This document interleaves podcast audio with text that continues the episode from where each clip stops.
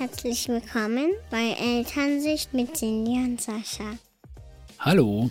Hallo. Ja, und im heutigen Podcast geht es um das Thema, können wir Selbstständigkeit fördern? Genau. Wir hatten ja eigentlich zuvor immer gesagt, wir dürfen da Vertrauen in unsere Kinder haben, dass die alles irgendwann selber lernen und wir eigentlich nichts dafür tun müssen, aktiv zumindest. Und ähm, jetzt habe ich ja ein freiwilliges Praktikum gemacht in einer Kita und war dort sowohl im Krippenbereich als auch im Kindergartenbereich. Und da ist mir echt aufgefallen, dass die Kinder dort verdammt selbstständig sind. Und ja, das ist so ein bisschen der Anlass dazu, mir nochmal Gedanken zu machen oder dass wir jetzt drüber reden, können wir denn Selbstständigkeit fördern oder wollen wir das überhaupt oder können wir das zumindest irgendwie unterstützen? Als erst sollte man ja auch sagen, dass es eine andere Situation ist. Also zu Hause sind die Kinder ja meistens ganz anders als in der Kita. Und ich glaube auch, dass unsere Kinder in der Kita schon selbstständiger sind, als sie es hier sind.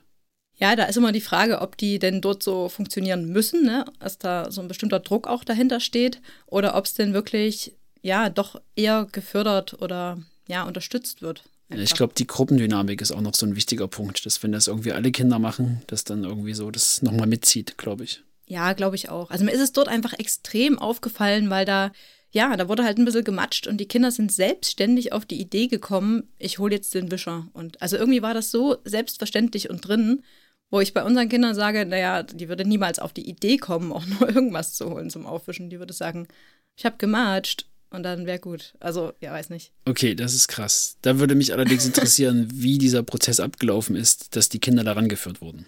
Ich glaube, also das sind ja altersheterogene Gruppen. Ähm, ich glaube, die haben das sich wirklich von den Älteren auch abgeguckt. Dass es ja schon irgendwie so die Regel gibt, wer matscht, der wischt es auch wieder auf, denke ich schon.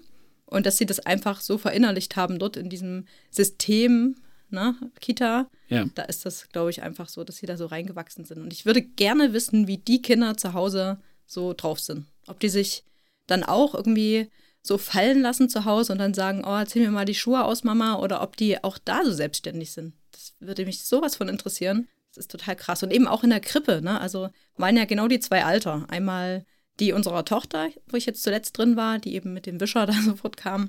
Und eben auch die Krippenkinder, die da angefangen haben, ihre Schuhe selber auszuziehen. Und ich dachte, cool, Mann, also das mit dem Abwischthema würde bei uns ja schon nicht funktionieren, weil sie bei uns gar nicht an den Wischlappen rankommen. Da müsste man ja erstmal die Grundvoraussetzungen neu schaffen oder anders machen. Ja, also das ist auf jeden Fall ein Thema, was ich mir mitgenommen habe, dass es da ja schon so ein paar Sachen gibt, die wir ja einfach so gestalten können, dass die Kinder auch von alleine dann was machen können überhaupt. Und ich glaube auch, dass es schon irgendwie ein natürlicher Drang ist, von den Kindern selbstständig zu werden. Dass sie nicht ihr Leben lang irgendwie da sitzen und sich von uns betüdeln lassen wollen. Aber ich glaube schon, dass wir als Erwachsene da manchmal vielleicht zu, ja, zu voreilig sind. Weißt du, wie ich meine? Ja, glaube ich schon. Und ich finde auch die Situation immer interessant, wenn ich zum Beispiel die Kinder alleine fertig mache und dann halt natürlich mehr auf den Kleinen fixiert bin ähm, dann ist die Große viel selbstständiger, als wenn wir beide im Bad sind. Also sie kann das dann schon ganz gut unterscheiden, okay, was ist jetzt, ähm, ist jetzt einer da, der mir helfen kann oder ist es jetzt gerade schwierig und ich unterstütze Mama oder Papa? Was aber auch nicht immer so ist, oder? Oder zumindest nicht immer so war. Jetzt wird sie ja bald fünf. Da versteht sie das vielleicht schon eher als noch vor einem halben Jahr. Kann schon sein. Es kommt auf die Situation an. Generell finde ich schon, dass es besser ist, wenn man alleine ist mit den Kindern, je nachdem, wie es den Kindern geht. Mhm. Also ich habe mir jetzt ein neues Buch bestellt. Und zwar heißt das Nestwärme die Flügel verleiht. Vielleicht kennt es ja der ein oder andere. Das ist von Stefanie Stahl und Julia Tomuschat. Ich hoffe, man spricht das so aus, keine Ahnung. Ähm, und das ist ganz gut, weil da wird auch nochmal drauf eingegangen, dass es ja auch super wichtig ist für die Kinder, um selbstständig zu werden, dass die erstmal eine sichere Basis zu Hause haben. Also, dass sie da wirklich einen Ort haben, wo sie wissen, Mama und Papa, die lieben mich, egal was ich mache. Und ja, also dieses Gefühl einfach als Grundvoraussetzung, um dann auch wirklich eigenständig werden zu können. Das fand ich ganz gut. Also kann ich bis jetzt, ich hab, bin noch nicht so weit gekommen, auch wirklich empfehlen. Und da steht eben auch drin, dass es so behütende Eltern gibt. Ne? Also es gibt autonome Eltern, es gibt aber auch sehr behütende Eltern, die ihren Kindern eben alles auch abnehmen, die wahrscheinlich auch selber so erzogen wurden und das dann so ein bisschen mitgeben. Ja, und ich glaube, da gehöre ich auf jeden Fall dazu, oder? Ja, würde ich auch sagen. Aber ich auch. Also ich finde es total schwer, dass man da so mitwächst. Ne? Am Anfang hat man so ein kleines Baby und das kann ja wirklich noch gar nichts alleine.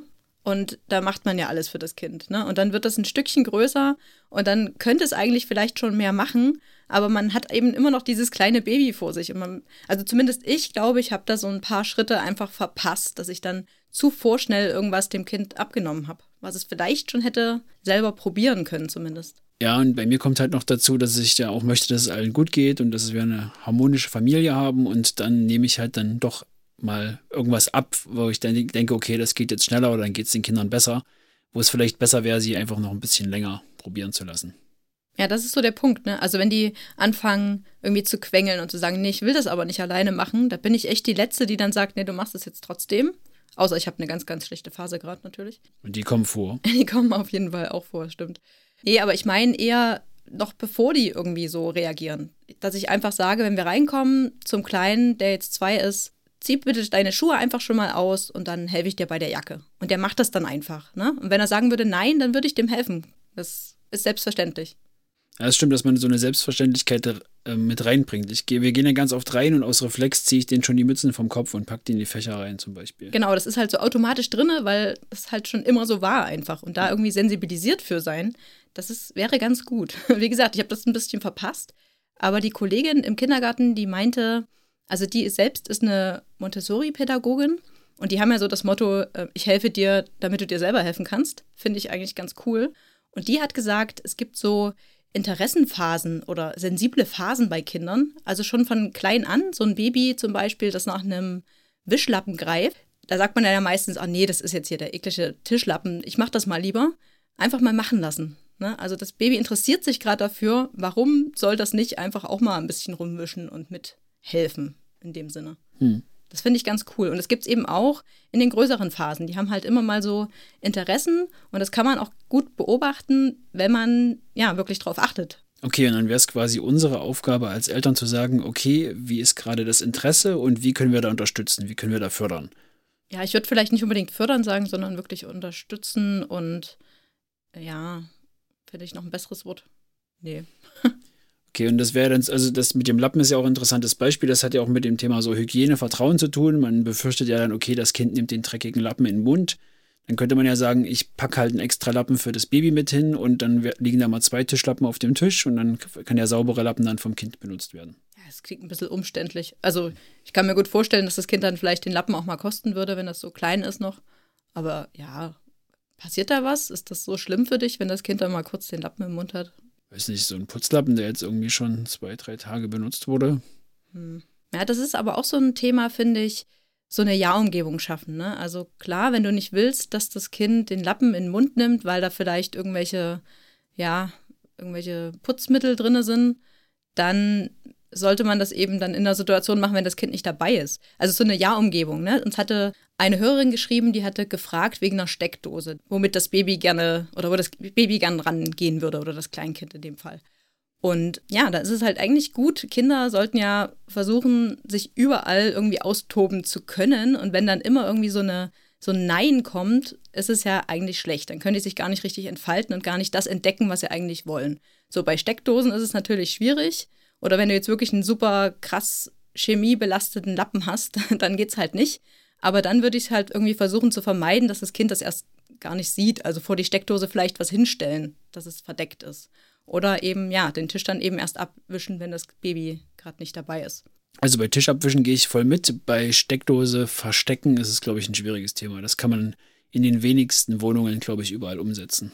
Ja, kann sein. Da finden sich wahrscheinlich auch noch andere Lösungen. Darauf würde ich jetzt aber nicht nochmal so genau eingehen ja, wollen. Ist ja auch jedes Kind anders. Was ich eigentlich meinte, ist, dass ja, es eigentlich gut ist, wenn man den Kindern auch mal die Chance gibt, mitzumachen. Ne? Also da kommen ja manchmal so Sprüche wie, dafür bist du noch zu klein oder so. Das ist halt blöd. Ja. Weil manchmal ist es das einfach auch nicht so. Ne? Das kann vielleicht den Tisch noch nicht so gut abwischen, wie du das machst, aber es darf sich doch mindestens mal ausprobieren und das ja interessant finden und auch mal testen. Ja, der Kleine wollte letztens die Bohrmaschine mit benutzen und das habe ich machen lassen. Also ich, so eine, war so eine Stehbohrermaschine und da habe ich ange also konnte er den Knopf drücken, konnte den Hebel runterdrücken und hat dann halt ähm, vier, fünf Löcher in so ein Holz gebohrt. Ich habe ihn auf dem Arm gehabt und der hat sich tierisch gefreut. Also, ja, cool. Das ist doch gut. Ist halt, also es ist auch eine gefährliche Situation und die bereitet mir auch Unbehagen. Also ich habe da ultra aufgepasst, weil ich das eigentlich gar nicht mag. Hm. Ich wollte gleichzeitig nicht sagen, nein, dafür bist du noch zu klein. Das kann ich dir nicht, kann ich dich nicht machen lassen. Ja, das ist dann wieder unsere Verantwortung, das abzuschätzen. Ist das jetzt wirklich zu gefährlich oder wie, na, also das müssen wir ja jetzt entscheiden in dem Moment. Und, aber nicht zu ängstlich sein. Es gibt ja auch Situationen, wo wir einfach Nein sagen, weil wir denken, oh, das Kind könnte ja hinfallen. Oh mein Gott, naja, hm, dann fällt es halt mal hin. So. naja, es ist doch so. Ja, ich habe ich hab immer ganz schlimme Szenarien in meinem Kopf, was den Kindern in diesem Moment passieren könnte, wenn die von der Schaukel fallen und dann gegen den Betonpfeiler und das ist, ja. ja. vorhin erst wieder, ne? Dann hat ja. sie dolle hochgeschaukelt und du gleich so, oh, bitte nicht so hoch und ja, halt Es war im Stehen und, oh. auf einer kleinen Nestschaukel, direkt an einem Zaun. Ja, das fand ich ein bisschen überfürsorglich ja. in meinen Augen. Ich und das ist aber das auch, sicherheitsbewusst. Also das kann halt bei den Kindern aber auch so ein bisschen Ängstlichkeit auslösen, ne? Wenn das Kind immer hört, oh, sei bloß vorsichtig, du könntest dir wehtun, dann ist das automatisch wird es dann ängstlicher und traut sich dann auch nicht mehr so viel. Und das hat ja auch total was mit Selbstbewusstsein auch zu tun. Ne? Wenn das Kind dann einfach zu ängstlich ist, um bestimmte Sachen auszuprobieren, das ist halt Mist. Einfach. Ja, oder später schlägt es vielleicht ins Gegenteil um. Die Mama sagt immer oder der Papa sagt immer, ich soll vorsichtig sein und wird schon nichts passieren. Und dann hört man das auch gar nicht mehr, obwohl die Warnung in dem Moment vielleicht wirklich wichtig wäre. Ja, das ist noch ein anderer Punkt, genau. Wie können wir denn noch unterstützen? Fällt dir noch was ein?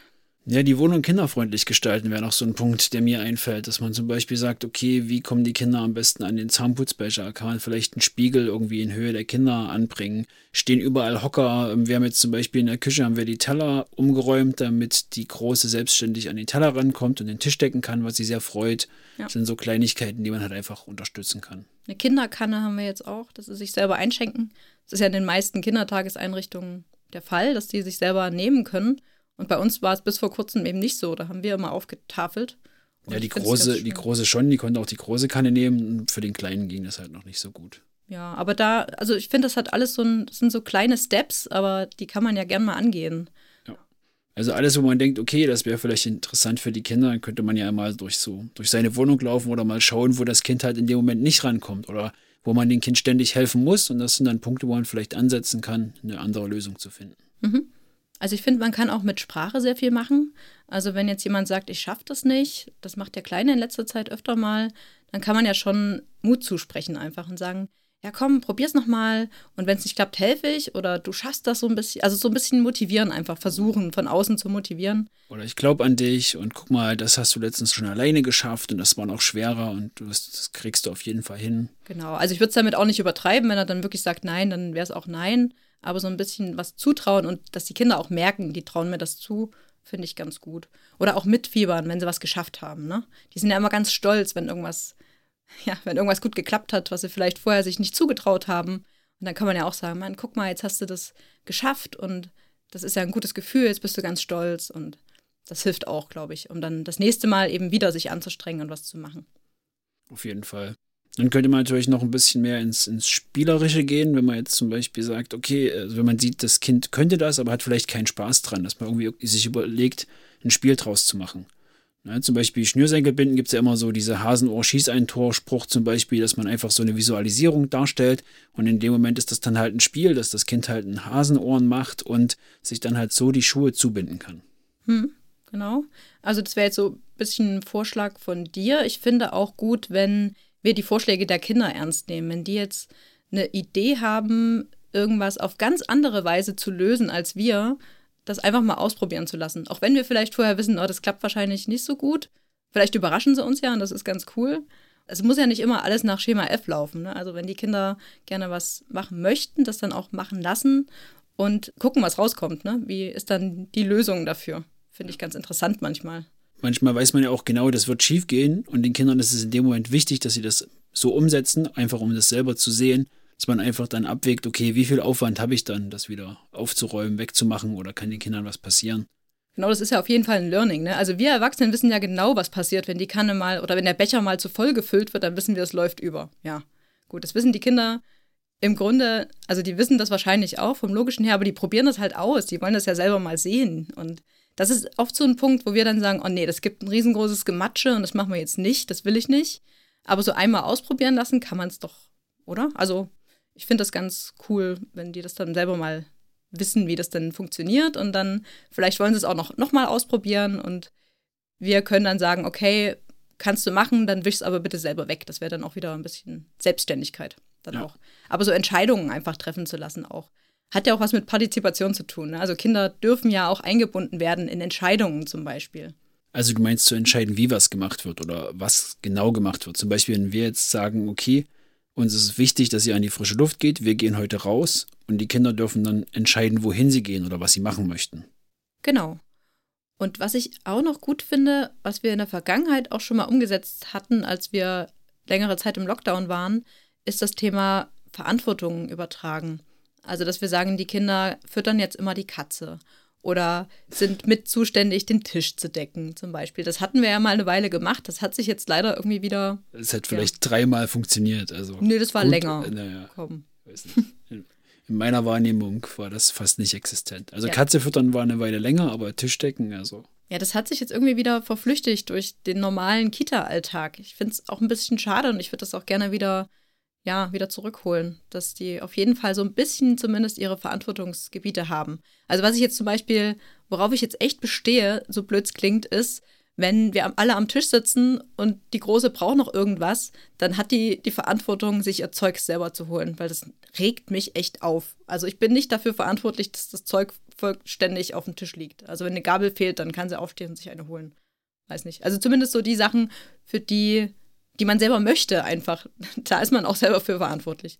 Man sollte vielleicht noch dazu sagen, dass sie dann auch nicht höflich fragt, sondern einfach danach verlangt. Ja. Das ist das, was dich aufregt, glaube ich. Ja, da hat man ja schon mal eine Folge zu, zum Thema Freundlichkeit gemacht.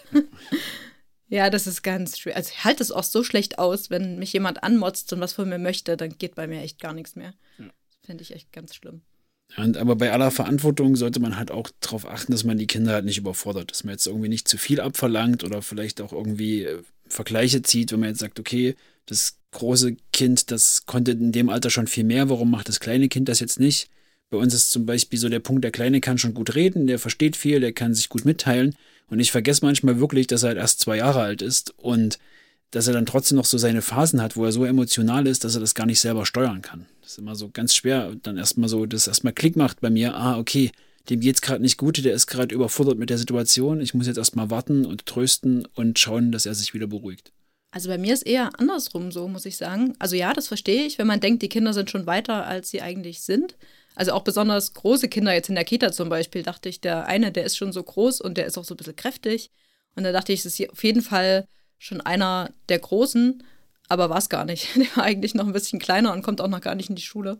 Und, aber bei den eigenen Kindern weiß man das zumindest. Was ich eher einen Punkt finde, ist, wenn man ein größeres Kind hat und ein kleineres, dass man dann automatisch so, also wir sagen ja auch die Große, ne? Die Große und der Kleine. Dann immer das Bild hat, die ist halt schon viel größer als er. Aber die sind ja eigentlich nur knapp drei Jahre auseinander, ne? Dass man da immer so ein bisschen die großen Kinder noch oder dass man den großen Kindern noch mehr Verantwortung auf trägt, obwohl die das vielleicht noch gar nicht so, ja, noch gar nicht so weit sind oder die das zum Teil halt wirklich noch überfordert. Und bei den Kleinen dann eher sagt so, ach, das ist ja mein kleines Baby oder das ist ja das letzte Kind wahrscheinlich, was ich habe und so, dass man die immer noch so ein bisschen betüddeln möchte vielleicht. Das ist ja auch dann in vielen Familien gibt es ja auch mal das mittlere Kind, wenn das so dann drei Kindfamilien, da gibt es ja auch so psychologische Profile und lauter so ein Spaß. Ja, genau.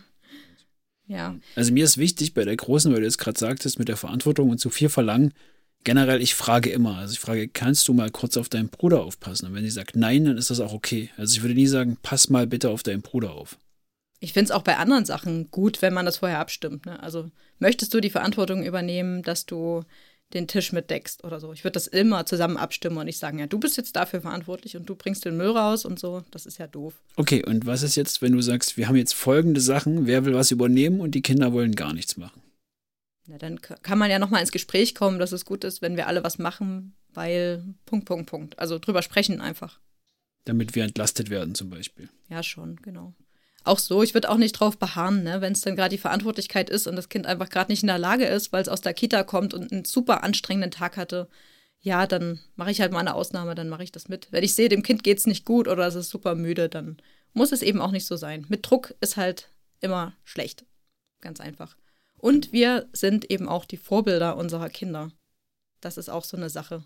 Die, ich, die mir letztens wieder aufgefallen ist bei mir selbst, dass ich, ja, dass ich öfter mal gesagt habe, wahrscheinlich, ähm, nee, das kann ich jetzt nicht oder das macht mal der Papa, das kann ich nicht so gut. das ist ja eigentlich total das schlechte Vorbild, weil die Kinder dann auch öfter gesagt haben, ich schaffe das nicht, ich mache das nicht. Und da hat es bei mir Klick gemacht und ich habe dann gesagt, oh, okay, Moment, das haben sie, glaube ich, von mir. Hm.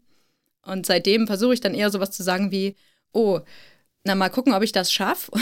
und dann versuche ich es auf jeden Fall. Und ja, dann ist auch egal, ob es dann klappt oder nicht. Aber zumindest mal probieren, so möchte ich dann schon mitgeben, dass ich es wenigstens versuche. Hast du da konkrete Beispiele bei Sachen, die ich besser kann als du? nee, das müssen wir jetzt ja nicht ausführen. okay. Ja, ich glaube, wir sind auch am Ende der heutigen Folge, oder? Ja, ich denke auch. Wir haben einiges gesagt. Also ich fand es echt ein super spannendes Thema, weil es für uns, glaube ich, auch echt wichtig ist, dieses Thema Selbstständigkeit und wie kann man das unterstützen. Also mhm. fördern würde ich, glaube ich, nicht unbedingt sagen, aber unterstützen ist ein gutes Wort. Ja. Ja, und wie gesagt, einfach mal so mit Kleinigkeiten kann man ja schon viel bewirken. Jetzt das Haus ein bisschen umräumen, ein bisschen mehr auf die Kinder eingehen, mehr auf Details achten. Ich glaube, das kann schon viel helfen. Und auf sich selber achten, dass man selbst nicht zu so viel von sich aus übernimmt. Genau, das ist ein guter Punkt für mich, glaube ich. Okay, wenn ihr noch Fragen oder Feedback habt, dann schreibt uns gerne an mail.elternsicht.com und zum Schluss wollen wir gerne noch auf den Podcast Twin What hinweisen. Da waren wir nämlich in der letzten Folge zu Gast. Um welches Thema ging es da, Cindy? bedürfnisorientierte Erziehung. Kann man auch hören, wenn man keine Zwillingskinder hat. Wir sind da auf Zwillinge, Geschwisterkinder generell eingegangen. Ähm, ich denke, es ist eine schöne Folge und hört gerne mal rein. Auf jeden Fall. Tschüss. Tschüss.